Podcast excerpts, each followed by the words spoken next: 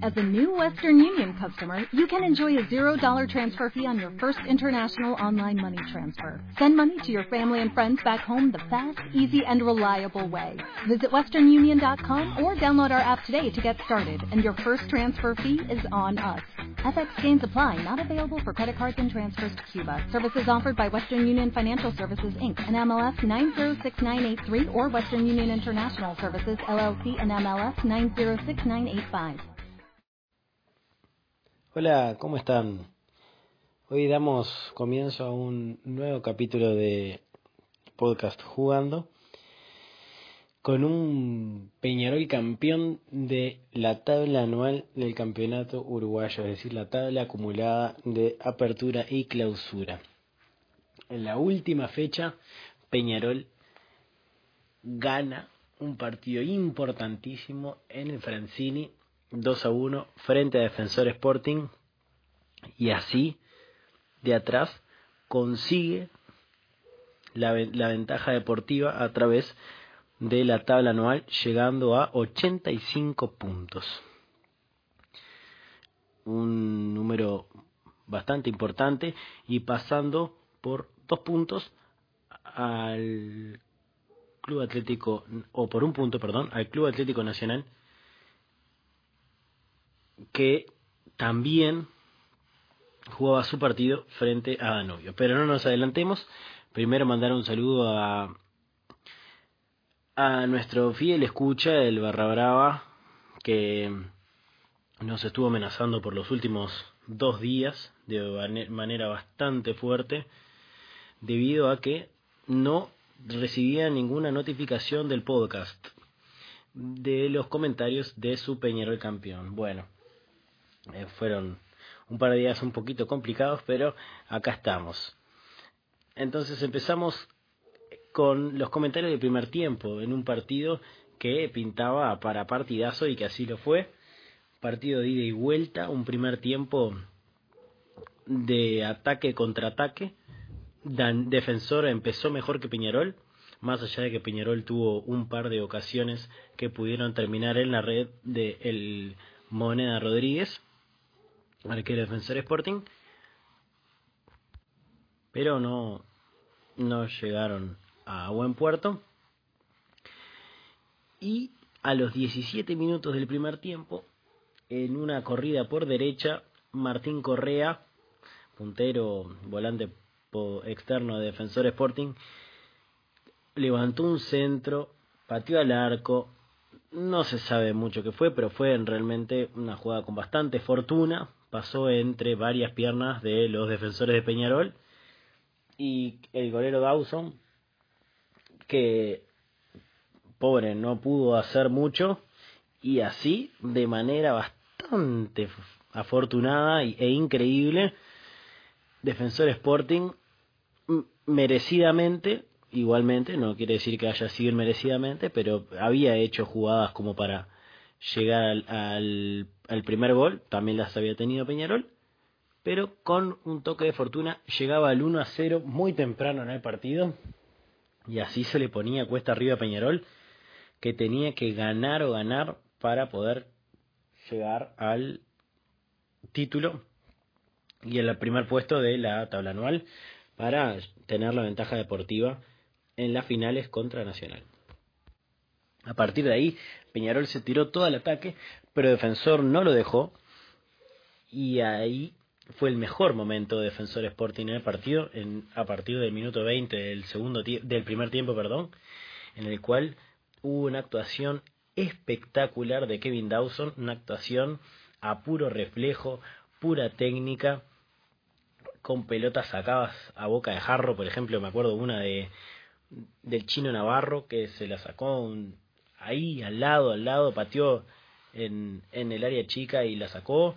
Después también un mano a mano, tuvo jugadas impresionantes, 3-4 tapadas de Kevin Dawson que le valieron ser en ese primer tiempo la figura de todo el partido, porque tuvo una actuación realmente impresionante, un golero muy sobrio, un golero correcto, un golero que sabe jugar con los pies, un golero que eh, no estamos acostumbrados, creo yo, en, en Uruguay a que ese tipo de jugadores se quede por lo menos un par de campeonatos como se está quedando. Kevin Dawson, esperemos que no se vaya por el bien del fútbol uruguayo, pero pinta para salir en los próximos periodos de pases de Peñarol.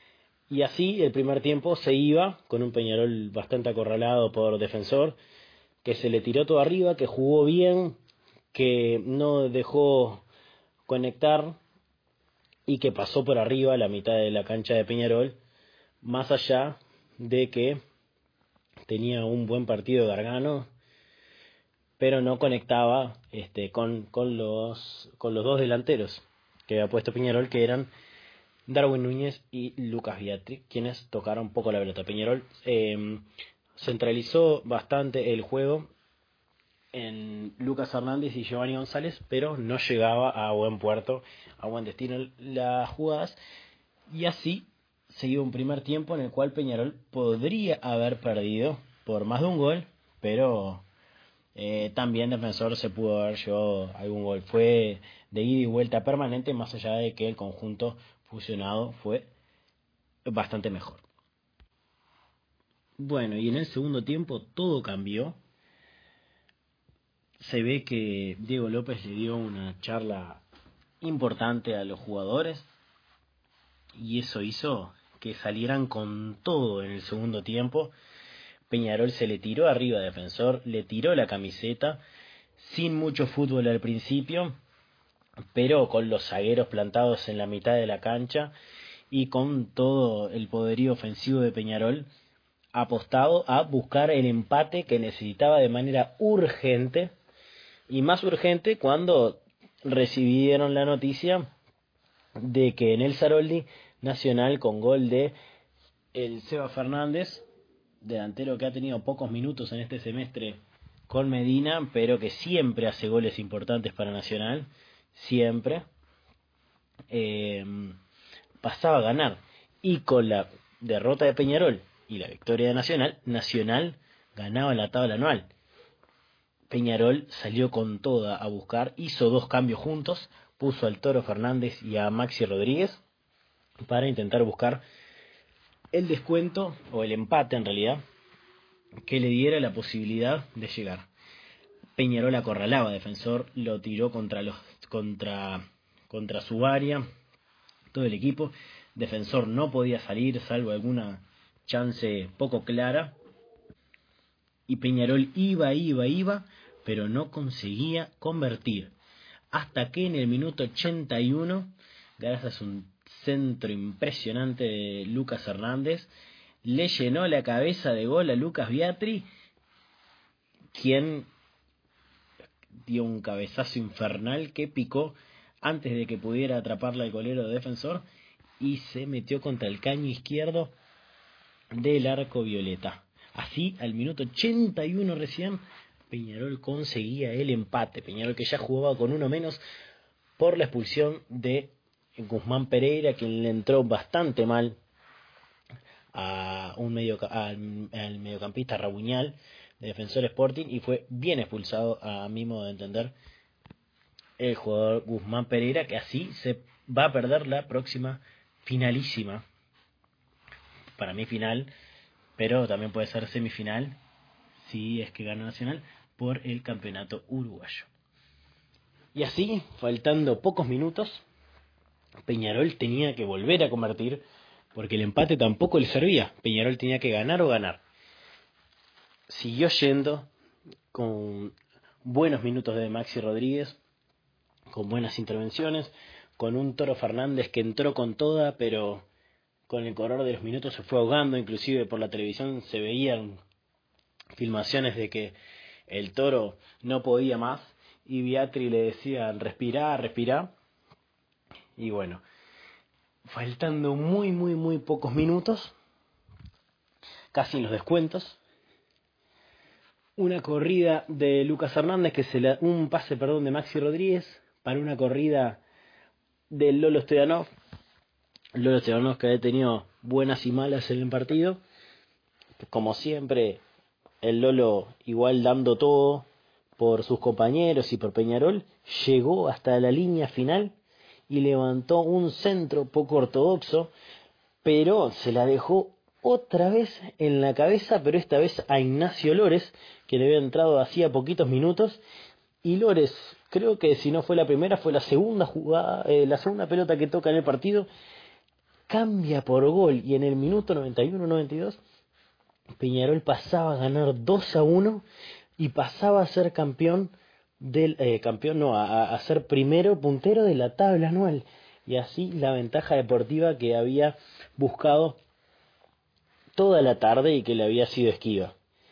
Y así ganó Peñarol en la hora 2 a 1 como al hincha más le gusta con su capitán el Cebolla Rodríguez en la tribuna cantando con la barra urinegra Peñarol, toda su gente, su dirigencia, todo su, su cuerpo técnico, los jugadores, nosotros los hinchas que no pudimos ir al estadio y que nos quedamos viéndolo eh, en casa, todos festejando con el gris, llenos de grito de gol de los últimos 10 minutos, dos goles bien a lo Peñarol que hicieron que el Mancha llegue el próximo domingo con la posibilidad de que si gana es el campeón uruguayo del torneo 2018, así llegando al bicampeonato que el año pasado ganó Peñarol de la mano de Leo Ramos, este año de la mano de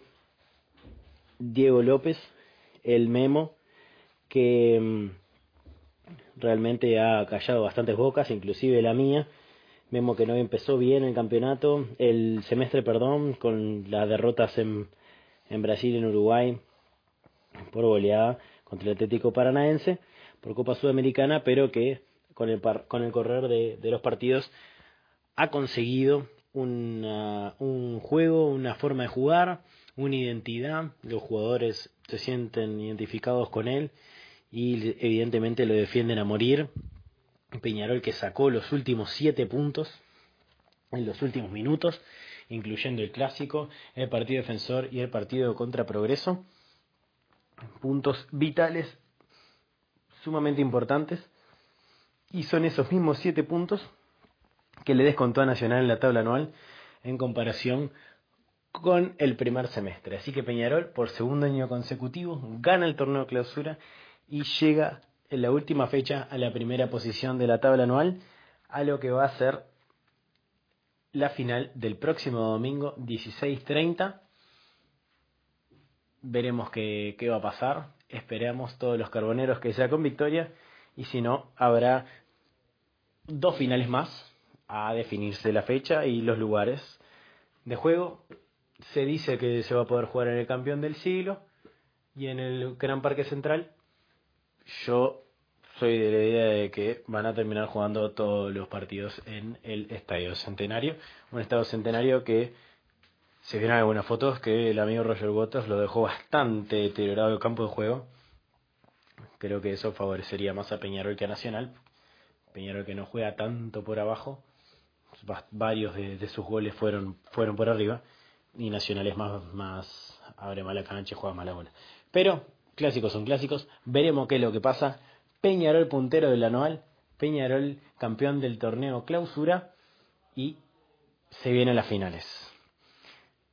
Chau chau, hasta el próximo fin de semana con los comentarios de la primera final de la Copa Libertadores y de la final del Campeonato Uruguayo.